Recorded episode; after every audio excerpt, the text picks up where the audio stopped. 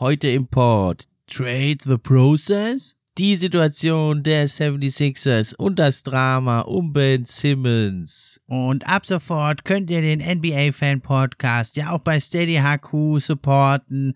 Links hier in der Beschreibung. Und ein fetter, fetter Dank geht raus an Michael Franke, neuer Supporter vom NBA Fan Podcast. Danke dir, Michael. Und der ist ja auch bekannt in der Twitter NBA Bubble. Da freut es mich, so einen bekannten Fan der NBA als Supporter gewinnen zu können. Viel Spaß mit der heutigen Episode. Dir und allen anderen Hörern. Der Pod für die Fans bringt dir die Gerüchte, die News und die Trends. Mit wechselnden Gästen, natürlich die besten, sind wir am Diskutieren. Spieler und Teams am Analysieren. Gib uns doch ein Like und drück Abonnieren.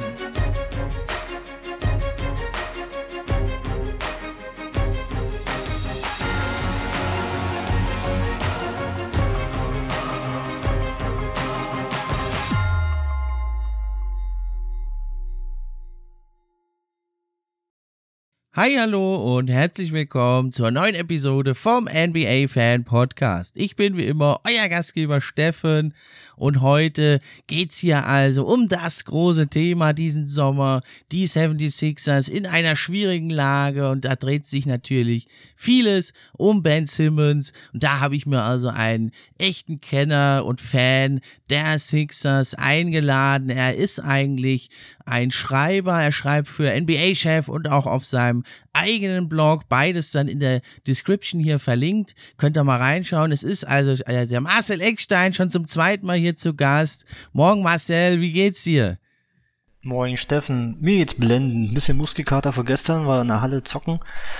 Aber das nehme ich gerne mit. Schön, dass du mich eingeladen hast. Bei dem schönen Wetter zockst du in der Halle. Naja, ist dunkel draußen. Wir haben um 20.30 angefangen Ah, okay. und dann äh, ist nicht mehr viel mit abendlicher Sonne. Also ein echter Basketball-Fan, der selber auch mal zum Leder greift und sich nicht lumpen lässt. Heute ist er aber hier am Mikrofon. Da freue ich mich also, dass er da bereit war, hier als Sixers-Fans mal Rede und Auskunft zu stehen zu dieser ja schwierigen Lage. Und ich würde mal sagen, wir fangen einfach direkt an. Ähm, es, es war ja so, schon zu Beginn der letzten Saison, es ist nie offiziell wirklich ganz bestätigt worden, aber also von vielen NBA-Quellen hat man das gehört, dass die Sixers wohl versucht haben, Ben Simmons gegen James Harden damals bei den Rockets zu traden und nicht wenige meinen, dass da schon so ein erster Riss entstanden ist zwischen Ben Simmons und den Sixers. Was sagst du dazu? Meinst du, da ist was dran oder hältst du das für Quatsch? Nee, ich denke mal schon, dass das ähm, für einen Spieler immer schwierig ist, ähm, in Trade-Gerüchten aufzutauchen. Ähm, auch wenn man bedenkt, welches Selbstverständnis er selbst von sich aus hat. Ähm, offenbar war es ja dann aber auch so gewesen, dass die Sixers gesagt haben, okay, wir, behalten nicht. Man weiß ja nie, was intern kommuniziert wird. Ne? Alles, was durch die Medien ging, sind alles äh, Dinge, die eben irgendwo spekuliert wurden. Mhm. Ähm, Daryl Morey, Doc Rivers, die hatten sich ja doch relativ klar ähm, positioniert und gesagt, okay, wir äh, halten das Team zusammen. War es vielleicht nicht das Angebot, was sie wollten? Ähm, oder haben sie gesagt, sie wollen nicht so viel hergeben? Ich muss gestehen, ich war äh, zu dem Zeitpunkt damals nicht böse, dass sie den Trade gemacht haben. Einfach auch, weil ähm, die Rockets ja neben Simmons noch ähm, eine ganze Armada von Picks wollten und natürlich auch noch äh, Maxey und Cybo, sodass die Sixers echt tiefe Zukunft und auch defensive Agilität ähm, weggegeben hätten. Jetzt im Nachgang muss man natürlich sagen, klar, so ein Harden ähm, hätte schon Charme gehabt neben Embiid. Ähm, aber zum damaligen Zeitpunkt fand ich es gut, dass sie es nicht gemacht haben. Und die Regular Season gab ihnen ja dann auch recht. Also wir sind ja ähm, als Bester im Osten durchgerauscht, haben auch ohne Embiid ähm, den Platz in der Sonne verteidigt. Und es sah ja grundsätzlich gut aus. Also von daher war ich da guter Dinge. Ich weiß nicht, wie siehst du das? Du hättest wahrscheinlich Knopfdruck sofort gesagt, Harden her damit, oder? Naja, also wenn du, du weißt ja, wenn du einen Superstar haben kannst und dann da eben Harden noch damals zu diesem niedrigen Preis, ne, da ist ja jetzt, äh, ist man jetzt mit Simmons äh, in einer ähnlichen Situation. Das konnte man natürlich jetzt nicht wissen, dass es so kommt. Aber wenn du einen Superstar bekommen kannst in der NBA und wenn du ja was reißen willst, und das wollen ja die Sixers, ne, äh, dann äh, musst du das eigentlich, musst du das eigentlich machen. Aber ja, sie haben du hast ja völlig richtig gesagt, äh, sie haben es eben nicht gemacht. Da brauchen wir auch gar nicht mehr groß rumreden, denke ich jetzt da von hinten nachtreten. Das ist ja nicht unsere Art hier beim NBA Fan Podcast. Und du hast ja gesagt, die Regular Season hat ihnen ja erstmal recht gegeben. Ja, so, so ein kleines bisschen im Schatten ne, von Embiids fantastisch fantastischer, super MVP-Saison, hat ja aber Simmons da wirklich durchaus abgeliefert. er hat ja wirklich auch sich ein ganz neues Ziel gesetzt, eben an der Defense zu arbeiten. Und das ist ihm ja wirklich auch gelungen. Er hat sich ja jetzt gemausert, wirklich zu einem Multi-Position-Defender. War ja auch äh, in der Diskussion um den Defensive Player of the Year Award. Wird da in den nächsten Jahren, denke ich, ja auch sein. Ne? Das wird ja oft vergessen, so bei dieser Diskussion um äh, Simmons, der halt ein Spieler ist mit ganz klaren Stärken, aber eben auch ganz klaren Schwächen.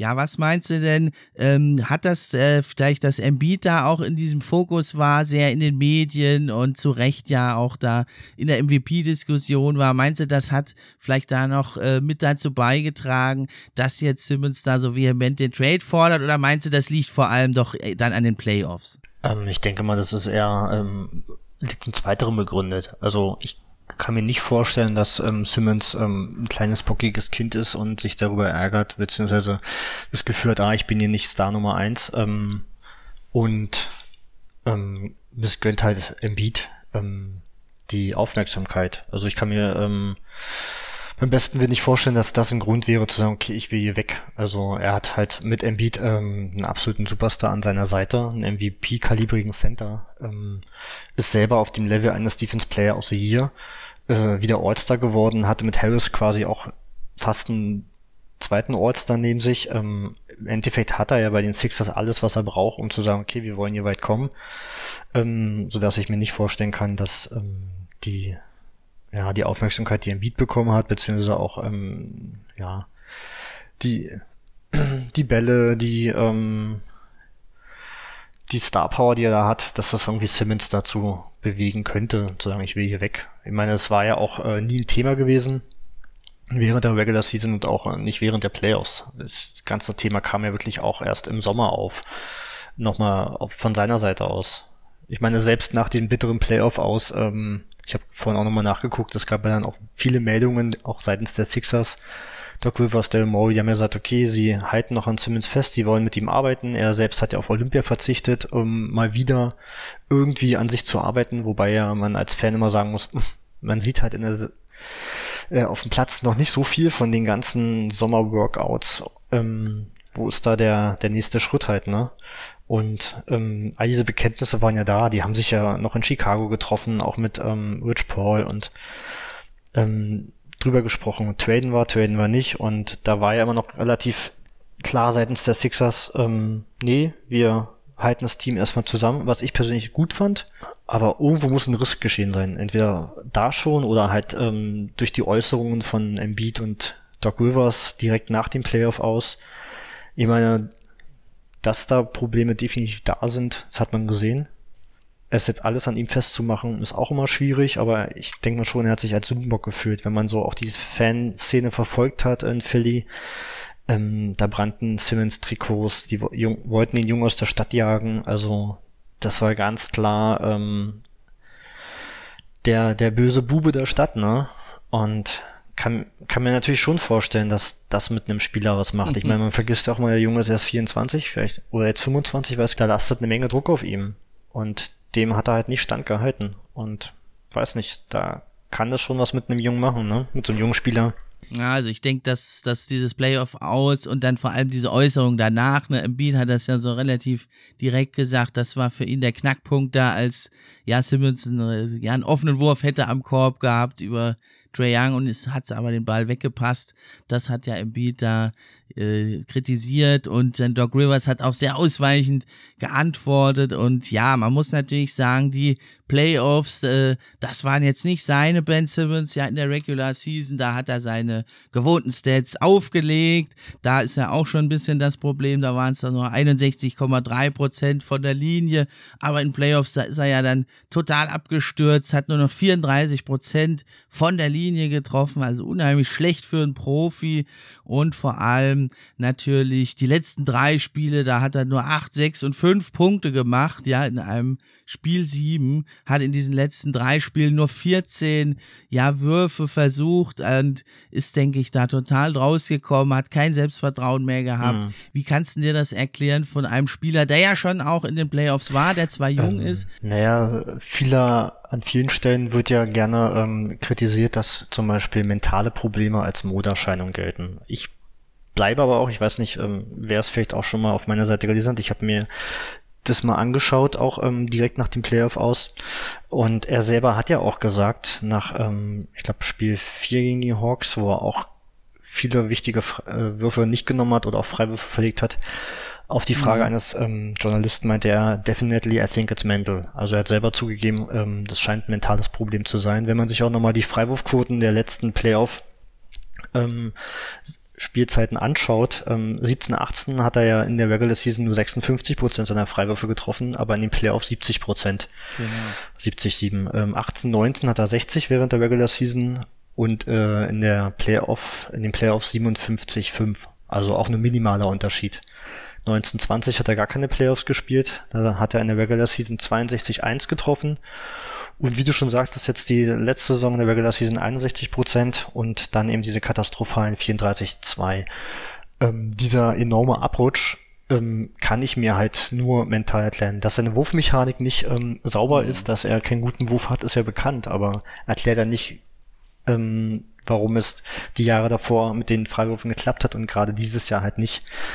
Also ich kann mir, wie gesagt, schon vorstellen, dass äh, da irgendeine Blockade im Kopf ist. Und wenn du halt so mental ähm, angespannt bist, wenn du so eine Blockade hast und auch dann Angst hast, an die Linie zu gehen, weil du weißt, okay, das geht gerade überhaupt nicht, dann ja, nimmst du die Würfe halt natürlich auch nicht, weil du gefault wirst. Ne? Und dann kommt der Pass, der Extrapass, der überflüssige Extrapass. Ich meine, dass Simmons ein enorm guter Playmaker ist, mit einer enorm guten Court Vision ist bekannt, aber gerade den angesprochenen Wurf von dir, beziehungsweise auch Dank, den muss er nehmen.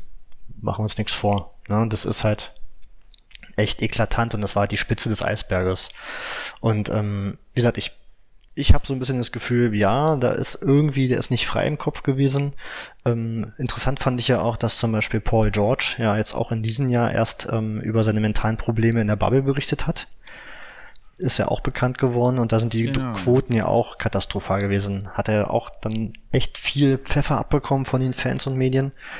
Ähm, wenn man das im Nachgang dann so erfährt, denkt man, ah ja, Stimmt. Und dann Respekt, dass er sich dazu dann bekannt hat. Ne? Es gibt ja viele Profis, die dann doch schon mal von ihren mentalen Problemen berichtet haben. Kevin Love, Meta World Peace, ähm, DeMar Rosen. Es sind ja alles äh, auch am Endeffekt Menschen unter enormem Druck. So. Und dass Ben Simmons, wie gesagt, äh, anscheinend auch nicht ganz frei aufspielen konnte, ähm, war ja offensichtlich. Ähm, von daher, es würde mich jetzt nicht wundern, wenn er sich in einem Jahr hinstellt und in irgendeinem Interview oder bei der Players Tribune davon berichtet, dass die Saison 2021 äh, gerade hinten raus für enorme mentale Probleme sorgte.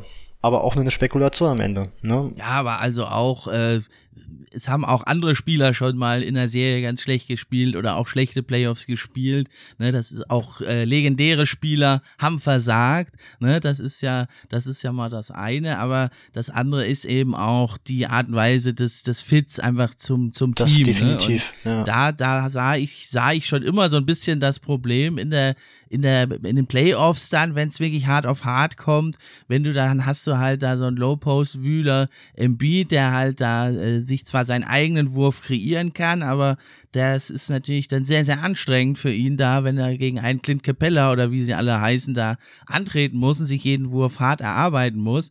Und dann fehlt halt doch im Kader so ein bisschen dieser, ja, klassische klassischere Playmaker. Ja, also Simmons ist ja ein guter Playmaker, aber er ist jetzt halt nicht der, der auch mal von außen sich selber seinen Wurf mhm. kreieren kann. Und das war ja schon immer so ein bisschen das Problem. Und das hat man gerade in dieser Hawks-Serie, die auch einen fantastischen Gameplan hatten, wie schon auch gegen die Knicks zuvor. Ja, also die da wirklich sehr, sehr gut sich angeschaut haben, wie können wir den Gegner da kalt stellen. Und dann ist es halt im Prinzip so gewesen, Simmons läuft das Pick and Roll und sein Gegner steht aber die ganze Zeit nur am Elbow. Und dann passt er im Prinzip rüber zu Curry und der muss dann mit Embiid irgendwie sich einen Wurf kreieren und Simmons ist dann eben halt so Non-Factor. Und das hat natürlich schon auch ein Stück weit mit der Kaderzusammenstellung zu tun, aber eben dann auch mit dem Ben Simmons, der halt diese Rolle dann da in den Playoffs nicht so ausführen kann. Und du weißt ja, du hast ja gesehen, in Playoffs geht's halt einfach Shot Creation, Shot mm. Creation, Shot Creation. Und da muss man sich halt in Philly dann vielleicht den Vorwurf machen lassen, man hat nicht genügend Shot Creators. Curry kann das mal hier und da, aber das ist jetzt nicht der Typ, der die ganze Zeit den Ball hat. Ne, und da ist natürlich die Frage, hat man da vielleicht auch zu viel verlangt eigentlich genau. von Ben Simmons? Man kennt ihn ja und weiß, was er kann und was er nicht kann. Das ist halt die grundsätzliche Frage, die ich mir immer auch wieder stelle, gerade mit, ähm, mit Blick auf Ben Simmons. Ähm, man sieht, okay, du hast den First, äh, First Pick, du hast einen Rookie of the Year, du hast einen ähm, Max-Contract und du hast einen Spieler, der ähm, nach außen sehr selbstbewusst auftritt, ähm, der mehrfacher All-Star ist, immer in der Konversation zum Defense Player of the Year und der aber so ein einzigartiges Paket in der Liga hat, ähm, das, das gibt's halt in der Liga per se so nicht. Und das ist, glaube ich, auch die Herausforderung für einen Coach ähm, und eben natürlich auch für einen Manager, ein Team zusammenzustellen, wo Simmons bestmöglich reinpassen könnte. Und es ist, glaube ich, den Sixers einfach noch nicht gelungen. Ich äh, tue mich immer schwer damit, das halt an ihm allein festzumachen. Klar, Freiwürfe nicht treffen, Würfe verweigern, das ist sein Ding so. Aber die ja. richtige Rolle zu finden für so einen einzigartigen Spieler, das ist den Sixers halt noch nicht gelungen. Und ähm, alle, wie gesagt, schießen sich auf Simmons ein. Andersrum muss man auch sagen, wo war Tobias Harris gewesen in der Hawks-Serie? Genau, ja. Der hat, ähm, der ist auch komplett untergetaucht. Ich muss auch sagen, das Fehlen von Danny Green hat auch eine große Rolle gespielt. Das stimmt, ja. Ähm, ist auch ein Veteran, hätte Stabilität gebracht. Ja, ein Ballhändler ist er auch nicht, aber. Genau, aber hat generell nochmal Shooting. George Hill war auch nicht derjenige, den man hätte ähm, hm. sich gewünscht sozusagen. Also es ist für mich immer nochmal so die Frage, ähm, ist denn Ben Simmons der verkörperte Teufel ähm, und hat einfach nur keinen Bock oder ist es ähm, auch nochmal so ein grundsätzliches Problem, auch die Erwartungshaltung an ihn? Ne? Er ist, er ist ein unfassbar guter Playmaker, hat einen hohen IQ, was ähm, zumindest das Einsetzen der Mitspieler angeht. Ähm, aber muss ja der Point Guard sein, der dem, äh, der auch im Wurf selber sich kreieren muss, oder kann er vielleicht auch mal abseits des Balles als Blocksteller, als Abroller agieren? Ähm, also irgendwie die Lineups beziehungsweise die Kaderzusammenstellung, ähm, das ist halt speziell. Und ähm, da kommen wir vielleicht auch schon fast zum nächsten Schritt. Genau. Ähm, alle sagen immer, okay, pff, der Simmons, nee, das ist, der ist die Mannschaft, die, äh, äh, die, äh, die der er weiterhelfen würde, die muss erst gebacken werden, so. Aber offensichtlich gibt's ja in der Liga immer mal wieder auch Trainer ähm, oder Verantwortliche, die ihm einen relativ hohen Wert beimessen. Ne? Und das ist, ähm, finde ich, immer spannend zu sehen. Und ähm, von daher glaube ich schon, dass der Mann ähm, einem Team weiterhelfen kann. Es ist halt echt jetzt die Frage, die sich ähm, für die stellen muss, sind es die Sixers halt, ne? Und für mich ist auch noch ein unfassbar großes What-If. Gibst du Simmons ab und ähm, der packt sich vielleicht einen soliden Mitteldistanzwurf drauf oder einen guten Frei Freiwurf. Ey, scheiße, dann hast du natürlich echt einen Premium-Spieler abgegeben. Ähm, und ein anderes Team lacht sich ins Fäustchen. Ich meine, keine Ahnung, also aber das ist ein What-If, ähm, worauf die Fans, glaube ich, schon seit ein paar Jahren warten. So. Da helfen auch die ganzen, ähm, ja, da helfen halt die ganzen Open Gym Videos auch nichts, ne? Also wenn er da seine Dreier versenkt ja, und beim Warmmachen ja seine Dreier versenkt. Ähm, aber offensichtlich weiß er ja aber ein Stück weit, wo der Korb hängt. Ne? Also das irgendwie, keine Ahnung, ich warte schon seit ein paar Jahren aufs, auf, auf diesen berühmten Klick im Kopf. ja, vielleicht ist ja der Dreier gleich eigentlich zu viel. Das hat mich bei Janis auch immer gewundert. Warum nicht erstmal an, einem, an den Freiwürfen und vielleicht an dem Midrange-Shot arbeiten, genau. weil was nützt das dir der Dreier, wenn du ja. nur, wenn du nur 30 Prozent triffst, dann deckt dich trotzdem keiner. Und das ja. ist schwieriger zu erlernen, sicherlich. Arbeite doch erstmal an dem anderen, ja, aber naja, bisher ist es nicht geschehen. Ich denke, bei Simmons trägt halt auch noch mit dazu bei, der sehr hohe Vertrag, ne, wird bezahlt wie ein Franchise-Player oder ein zweiter Star zumindest. Ne, mhm. Da ist die Frage, kann er das sein? Franchise-Player denke ich eher nicht, aber ein zweiter Star oder dritter Star, aber auch ein zweiter Star, denke ich, das kann er schon sein. Ja, das ist aber auch die Frage, ja, da, aber immer auch die Frage, warum definiert man ähm, das immer so, dass man sagt, okay, Franchise-Player muss auch ein Scorer sein oder ein Star muss halt auch ein guter Scorer sein. Das, ähm, da habe ich immer so ein grundsätzliches Problem, dass Leute irgendwie gute Basketballspieler danach mhm. bemessen, wie gut sie scoren können. Ich meine, ähm, oft der gern gemachte Vergleich ist ja so ein bisschen Magic Johnson mit ihm. Großer Playmaker, super Court Vision, auch kein guter Wurf war halt eine andere Zeit. Ich meine, Ben Simmons wäre, glaube ich, in den 90ern ähm, ein absoluter Überstar. So, ähm, ich glaube, äh, jetzt ist natürlich das Problem in einer Shooters-Liga, ähm, guckt alles nur darauf, okay, Shot Creation, Shot Creation, wie du es selber gesagt hast. Und da fällt er natürlich aus dem Raster raus, ne? Ähm, ist halt eben immer die Frage, ist er dann trotzdem weniger wichtig und wertvoll für ein Team? Klar wird es dann schwierig am Ende, wenn du äh, ihn halt nicht mehr spielen lassen kannst, ne? Aber ja, so ist es halt ja. momentan. Genau. Ja, also ein Main Scorer muss er nicht unbedingt sein, da bin ich bei dir. Aber er darf, als Co-Star, darf er halt auch keiner sein, den du einfach irgendwie stehen lässt, der einfach keine Rolle mehr spielt. In Richtig. der Crunch-Time, in Spiel 7 oder in Spiel 6. Das kann halt nicht sein. Dann, dann bist du, dann, dann ist es nicht geeignet, ne? Ja, da komme ich aber wieder zurück zu dem Punkt, ähm, wäre er, also ist meine These, komplett befreit, hätte volle Rückendeckung und hätte das Vertrauen auch in sich und vor allem in seinen Freiwürfen, dann würde er zum Korb ziehen. Dann würde er die Drives nehmen, dann würde er ähm, den Korb attackieren. Ich meine, ähm, ich erinnere mich dunkel an ein Spiel gegen Utah in der Regular Season, 42 Punkte von ihm. Der Mann weiß, wie man scoret. Der Mann kann halt mit Wucht zum Korb. Aber wenn du halt Angst hast, gefault zu werden, du musst eine Linie, dann machst du es halt nicht. Und deswegen bleibe ich immer noch ein Stück weit dabei zu sagen, okay, der Junge war irgendwie blockiert im Kopf. Und ähm, jetzt halt, wie gesagt, alles einzureißen, zu sagen, okay, es war Simmons ist der der Schuldige fürs Playoff aus, ähm, die Sixers kommen mit ihm nicht weiter, pipapo. Ähm, ich glaube, das prasselt alles auf ihn ein, auch während des Sommers. Und dann hast du natürlich andersrum auch noch einen Agenten in Rich Paul, genau. der unfassbaren Einfluss hat auf die Liga und jetzt sich auch positioniert dazu noch Tyrese Maxi mit ins Spiel bringt, was ich echt unmöglich finde, so was man so lesen konnte. Mhm. Er will ja beide irgendwie aus Philly raus haben. Ähm, so dass ich äh, echt gespannt bin, was da Daryl Morey macht. Also ich denke mal, er ist zum Glück ein GM, der sich da jetzt nicht so unbedingt die Pistole auf die Brust setzen lässt. Aber der Wert von Simmons ist gesunken, das ist ganz klar. Die Liga weiß, okay, ähm, die Sixers werden ihn abgeben müssen, weil er selbst, Simmons hat jetzt auch klar gemacht, er will nicht zum Training Camp. Genau. Was ich auch eine krasse Ansage finde. Ne? Vorher konnte man immer noch sagen, okay, äh, mhm. vielleicht ist es noch zu kitten. Es gab ja so Situationen schon vorher. Hakim Olajuwon wollte 92 auch die Rockets verlassen. Da hat man sich dann aber zusammengesetzt im Flieger, hat sich zusammengerauft. Ja, und der Punkt ist ja jetzt verpasst bei den Sixers und Klatsch. Also sie haben den Abgang von Anthony Davis in New Orleans provoziert und ein paar andere auch. Und es ist ganz offensichtlich, dass da jetzt keine gemeinsame Zukunft mehr ist. Und also du hast gesagt, Mori lässt sich da die Pistole nicht auf die Brust setzen, aber ja, sie ist eigentlich schon da. Ich meine, was kann man jetzt machen aus Sicht der Sixers? Du kannst halt den harten Mann spielen und damit den Strafen drohen, aber machen wir uns nichts vor. In dieser Players-Liga ist klar, damit kommst du nicht mhm. weiter. Da muss ein Trade erfolgen und jeder Tag, der jetzt vergeht, der senkt den Tradewert noch weiter von Ben Simmons. Der ist dennoch immer noch gegeben, denke ich, in der Öffentlichkeit. Da ist der Tradewert viel geringer, als das innerhalb der Liga ist, glaube ich.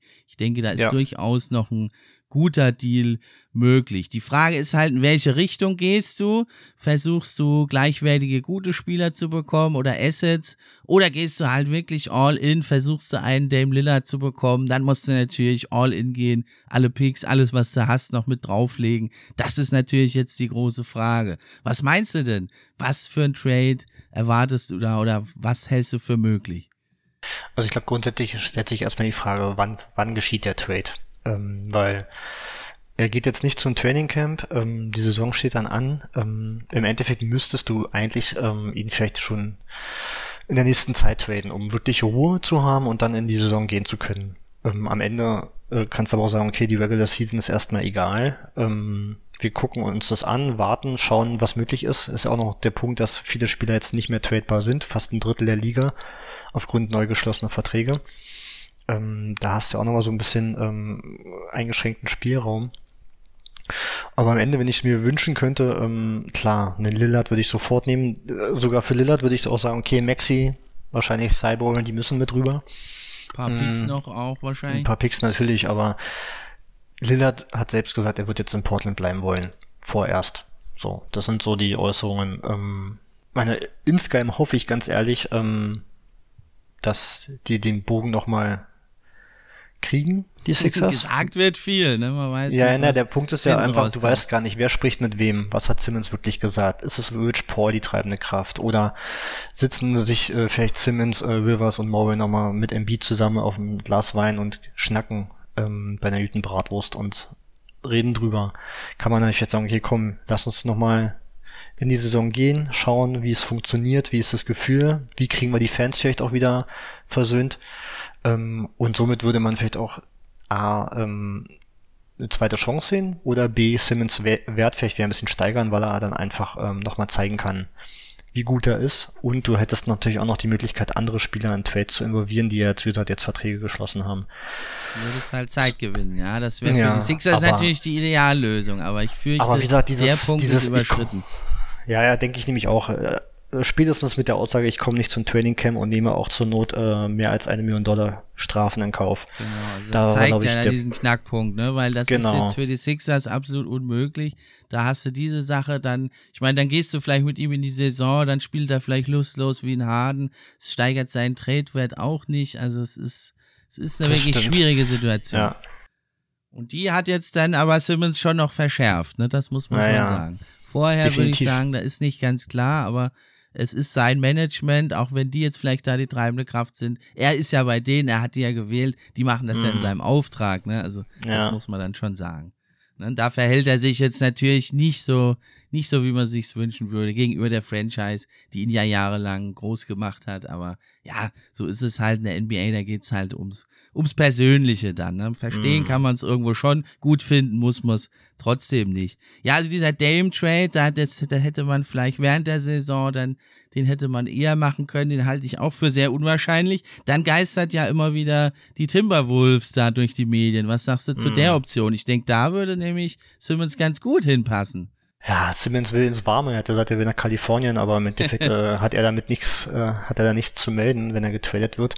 Ähm, Timberwolves, also aus Sixers Sicht wüsste ich jetzt nicht, was die Wolves mir geben könnten, ähm, was sie abgeben wollen. Also ich meine, Carl Anthony Towns wird nicht erlauben, dass die Angel Russell, also sein Buddy und Best Friend, ähm, die, die Wolves verlassen.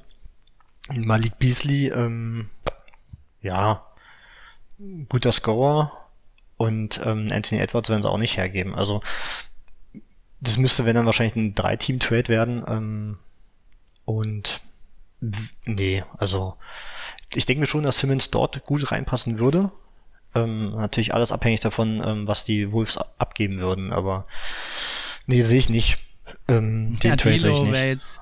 Glaube ich auch nicht, er ist, er würde zwar so im Groben dieses Anforderungsprofil erfüllen, aber er läuft ja eher Pick and Roll und das ist ja im Beats Sache auch nicht. Und ich glaube, Dilo wäre mhm. jetzt da auch, der passt zwar generell in dieses Anforderungsprofil, was man gerne hätte, Scorer, Ballhändler, aber ja. ich würde eben nicht, nicht trauen, auch an Sixers Stelle und wahrscheinlich wird er eh nicht abgegeben. Na, dann gibt's ja. natürlich noch diese, das wäre fast dann schon so ein, ja nicht der Worst Case, aber das wäre so die Variante, sich weiter Zeit zu verschaffen, geisterte ja auch durch die Medien, dass man halt Prince und äh, Malik Beasley bekommt, immerhin ein gutes Talent, und dann eben vielleicht noch Jaden McDaniels und halt vier Picks und dann sich Zeit verschafft und äh, von denen dann vielleicht wieder einiges weiter tradet, um sich dann seinen Wunschprinzen später erst zu holen. Das wäre aber mm. natürlich nur eine Notlösung. Ja, denke ich auch. Und ähm, ich weiß nicht, irgendwann willst du auch deinen Kader haben für die Saison und dann später nochmal irgendwie Unruhe reinbringen. Ähm, nee, also das fände ich halt nicht gut. Also, nee, nee, nee. Ich würde vielleicht nochmal zurück nach Portland gehen. Ähm, und den zweiten Guard äh, im Blick nehmen, CJ McCallum, ah, mhm. der natürlich eine Liga drunter ist unter Lillard. Ähm, aber ich könnte mir gut vorstellen, ähm, dass der den Sixers ein Stück weit das gibt, was sie brauchen. Defensiv könntest du gut äh, neben Thibault, Green, Harris und Co. verstecken und, und vor Embiid natürlich. Und ähm, wenn die Blazers dann noch ein bisschen was draufpacken würden und ähm, auch, ich glaube, Simmons selbst in Portland würde gut funktionieren. Das wäre so ein, so ein so ein Deal, den ich mir vorstellen könnte, ist natürlich nicht der Superstar, den sich die Sixers zurückwünschen. Aber McCallum ja, ist ein guter nicht. Scorer, ein guter Ballhändler, ein smarter Typ, eloquent, ist jetzt auch, glaube ich, ähm, Chef der Spielergewerkschaft, Nachfolger genau. von Chris Paul geworden. Und hat jetzt viel mehr Dreier geworfen. ja, also wie gesagt, ähm, könnte ich mir gut vorstellen. Ist natürlich nicht die Premium, äh, der Premium-Gegenwert, aber ist trotzdem ein richtig, richtig guter Gegenwert. Ähm, da würde ich vielleicht auch noch sagen, ja klar, komm, lass uns das machen. So, bevor echt ähm, das eine never-ending Story wird, ähm, dann, dann den Deal. Der ist auch nicht so lang wie Simmons, wenn ich das richtig im Kopf habe. Ähm, hast du auch nochmal vielleicht ja. ein bisschen Spielraum hinten raus. Und, und auch ein ähm, tradebarer ja. Spieler, wenn es halt doch nicht klappt. Ne? Und es ist genau, einer, der ist, ist erfahren in Playoff-Schlachten und ich denke, der, der steckt halt immer so ein bisschen zurück hinter Dame, ne, und der könnte vielleicht sogar noch mehr Scoring Low tragen. Ich meine, hätte man jetzt vor den Playoffs irgendwie gesagt, äh, die Sixers traden Simmons gegen äh, CJ McCallum, dann hätte jeder gesagt, naja, nicht so doll. Aber halt in der mhm. jetzigen Situation, da wäre das, glaube ich, noch ja fast der best, einer der besten möglichen ja, Moves. Denke ich auch. Was ich gestern noch gelesen habe, ist, dass die Cavs immer noch ziemlich sehr an Cavs, den Sixers ja. ähm, baggern. Einfach um Simmons eine reinzuhauen, würde ich ihn echt nach Cleveland schicken, aber ähm, ja, Colin Sexton, Kevin Love wird da halt kolportiert. Mhm. Colin Sexton äh, entspricht ja auch ein Stück weit dem Anforderungsprofil, scorender Guard. Wobei er, hat er etwas verbessert, ja. Ja, wobei er auch nicht äh, mit dem höchsten Basketball-IQ gesegnet sein soll. Ähm, aber gut, das kann man wahrscheinlich dann in der erfahrenen Mannschaft der Sixers ähm, irgendwie auch ein Stück weit kompensieren. Kevin Love, klar, also weiß nicht, ob er nochmal einen zweiten bzw. dritten Frühling erlangt. Den musst ähm, du halt dann hat, schlucken. Ja, hast du noch zwei Jahre Vertrag, ähm, zu ziemlich hohen Bezügen. Ähm, vielleicht kann man den am Ende auch rauskaufen, wenn das nach der Saison nicht funktioniert, beziehungsweise dann ist er ja nochmal tradebar. Vielleicht äh, hat er aber auch nochmal ein bisschen was im Tank. Also so ein Stretch Vielleicht Big hat er die Wiedergeburt à la Blake ja, Griffin bei den Nets. Genau. Wie gesagt, so ein, so ein Stretch Big irgendwie, ähm, wahlweise auch neben Embiid oder von der Bank. Keine Ahnung, ob Love sich damit begnügt. Ähm, Fände ich jetzt auch nicht so dramatisch. Ich meine, Colin Sexton, wie gesagt, ich habe jetzt echt noch nicht so viel von ihm gesehen. Die Cavs sind jetzt nicht unbedingt äh, meine NBA League Pass Lieblinge. Ähm, kann ich nicht einschätzen. Ja, da das, ist halt die Frage, ob die Cavs das wirklich machen würden. Ne? Also man hört immer wieder, dass sie eigentlich Garland mehr trauen und Colin Sexton, weil er doch ein bisschen teilweise egomäßig unterwegs ist. Mhm und den Abschluss sucht. Ja, aber ist natürlich noch mal ein Stück jünger als Simmons, ist ein Scorer, ist die Frage, ja, ist vielleicht sein sein äh, zukünftiger Wert Upside da dann doch höher sogar, dass man sagt, das machen wir nicht mit Simmons. Andersrum sind sie Kevin Love los, ja, und haben vielleicht ihr mit Simmons ihren Playmaker und Defensivanker neben Jared Allen der Zukunft halten. Das ist so ein bisschen hm. Ja, dieser Frontcourt Sexton und Garland, das wird wahrscheinlich langfristig nicht erfolgreich ja. werden. Ne? Ist halt die Frage, ob sie das jetzt gleich schon einsehen oder ob sie, ob sie das halt weiter versuchen wollen. Ne? Weil mit Talenten hm. sind sie ja gesegnet da oben in Cleveland. Das stimmt. Ja, du hast ähm, gestern nochmal Boston ins Spiel gebracht, als wir uns kurz schon mal ausgetauscht hatten. Ich habe das jetzt auch nochmal irgendwo gelesen.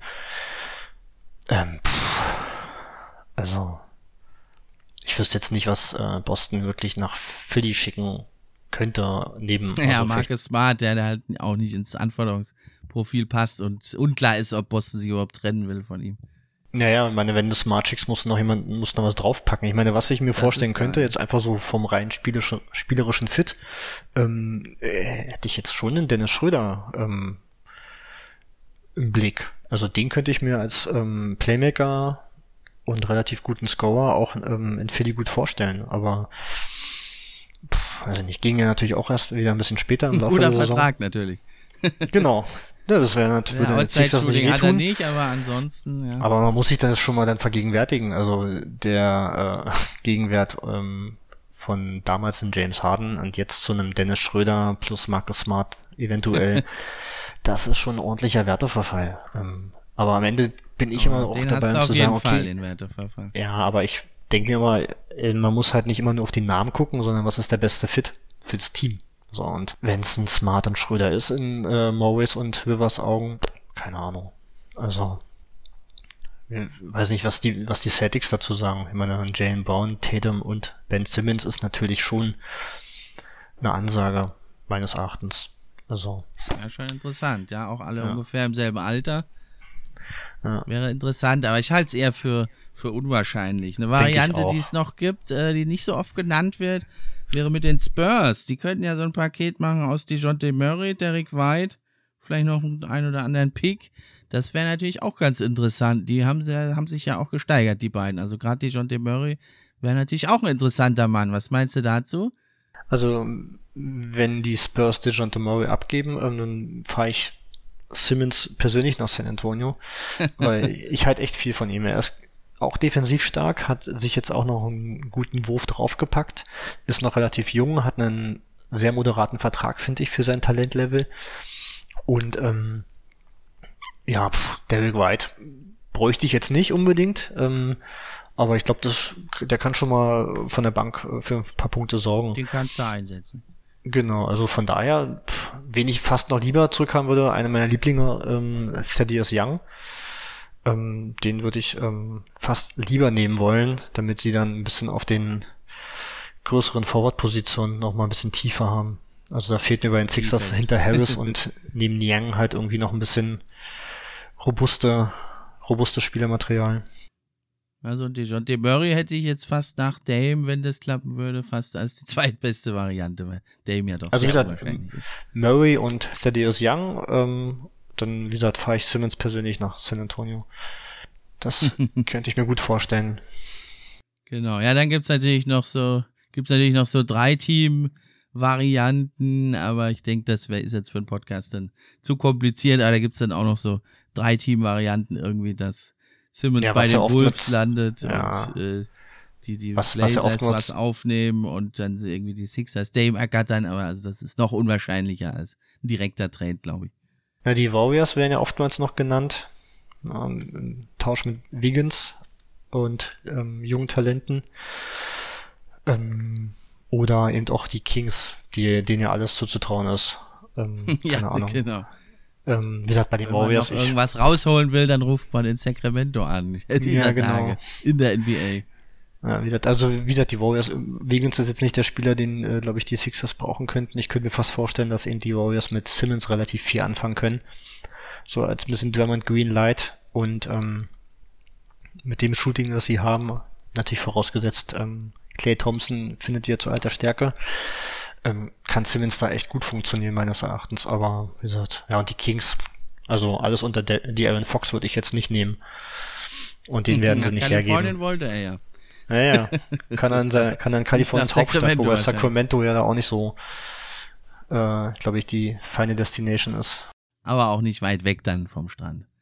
Mit dem Flieger. Das stimmt, ja. Ja, ja. Ja, oder es kommt halt ganz anders. Das gab es ja auch schon öfter, dass dann plötzlich ein ganz anderer Deal nochmal kommt, den man nicht erwartet. Manche nennen noch Zach Levine, der ja auch bei Klatsch ist, aber das ist, äh, fürchte ich, dass da ist Zach Levine jetzt zu wertvoll. Ja, zumal auch die Bulls ja mit Lonzo Ball und äh, Caruso ihre Guard-Rotation zu stehen haben, Kobe White. Also kann ich mir nicht vorstellen, dass das. Du hast den ersten Ballhändler mit äh, Lonzo Ball und ähm, nee. Also oder Simmons äh, rutscht wirklich mal irgendwie weg von diesem Point Guard Stempel und äh, ist eher so ein Point Forward. Aber ich meine, Shooting ist ohnehin Chicago. Also Shooting ist ja in Chicago ohnehin schon ein Problem. Also da kann ich mir nicht vorstellen, dass sie sich noch einen Non-Shooter ins Team holen. Das glaube ich allerdings auch nicht. Ja, vielleicht kommt es halt auch noch ganz anders. Was ist äh, dein Tipp jetzt noch zum Schluss? Können wir nochmal unser, unsere Tipps abgeben? Was meinst du, wie geht's aus? Die Ben Simmons, ja, Saga kann man ja mittlerweile schon fast sagen. ich glaube schon, dass es äh, einen Trade geben wird. Wie gesagt, der Graben scheint zu groß zu sein. Ähm, ich hoffe auch, dass der Trade, wenn dann zeitnah geschieht. Und irgendwie, ich brauche keinen Star in Philly, ähm, keinen weiteren. Ähm, ich will passendere Spieler haben. Ähm, und wie gesagt, so ein DeJounte Murray wäre ein Traum. Oder meinetwegen gerne auch echt ein CJ McCullum. Das wäre so ein Deal, wo ich sage, plus irgendwie gesagt die nötigen Beigaben. Ähm, und was mir wichtig wäre, ist, dass man Maxi und Thibault behält. Also das ist, ähm, dass man Simmons Trade nicht noch mit irgendwelchen jungen Talenten oder Picks garnieren muss, sondern dass man irgendwie einen Gegenwert bekommt und das aufnehmende Team sich mit Simmons begnügt. Ja, das ist mein Tipp. Also ich tippe schon ein Stück weit entweder CJ McCollum. Hm, ja, guter Tipp. Ja, ich würde sogar, glaube ich, auf die Spurs setzen. DeJounte Murray, den würde ich gern mal wirklich in Playoffs sehen mit einem Embiid. Das wäre, glaube ich, ganz, ganz spannend.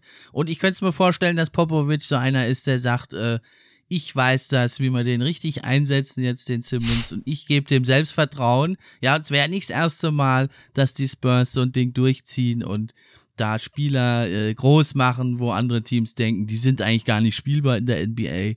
Ja, ja. also so schlimm ist es ja nicht bei Simmons, bei weitem nicht, ne? Aber ja, du weißt, was ich meine, ne? Ja, zumal Pop ja schon öfter mal ähm, seinen seinen Respekt bekundet hat für Simmons genau, Spiel, ja. ähm, auch immer wieder Rivers beigepflichtet hat, dass ähm, Simmons Wert ja ein Stück weit zwischen den Statistik ähm, oder Statlines zu suchen ist. Ne? Das ist ähm, also er scheint eine hohe Meinung von Simmons zu haben.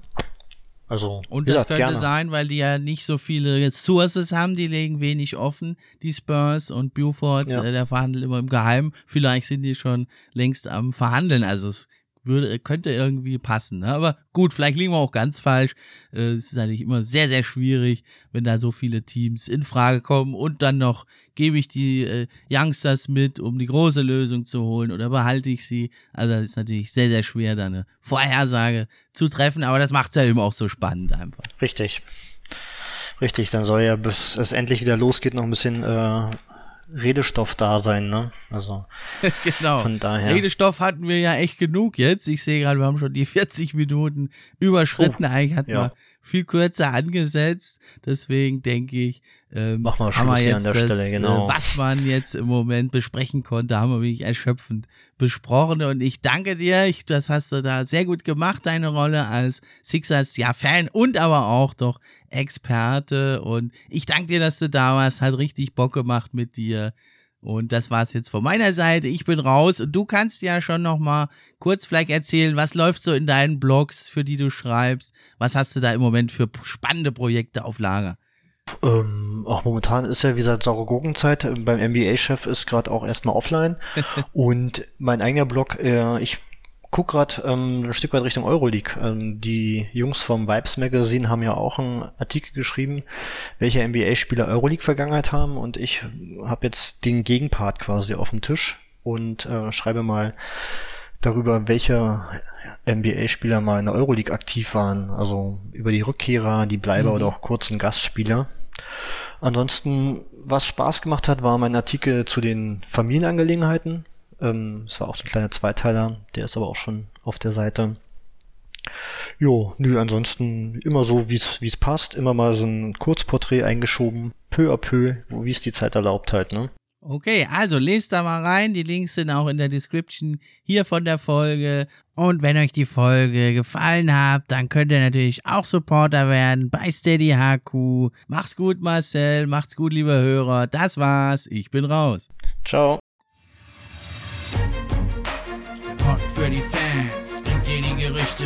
News und die Trends. Mit wechselnden Gästen, natürlich die besten, sind wir am Diskutieren. Spieler und Teams am Analysieren. Gib uns doch ein Like und drück Abonnieren.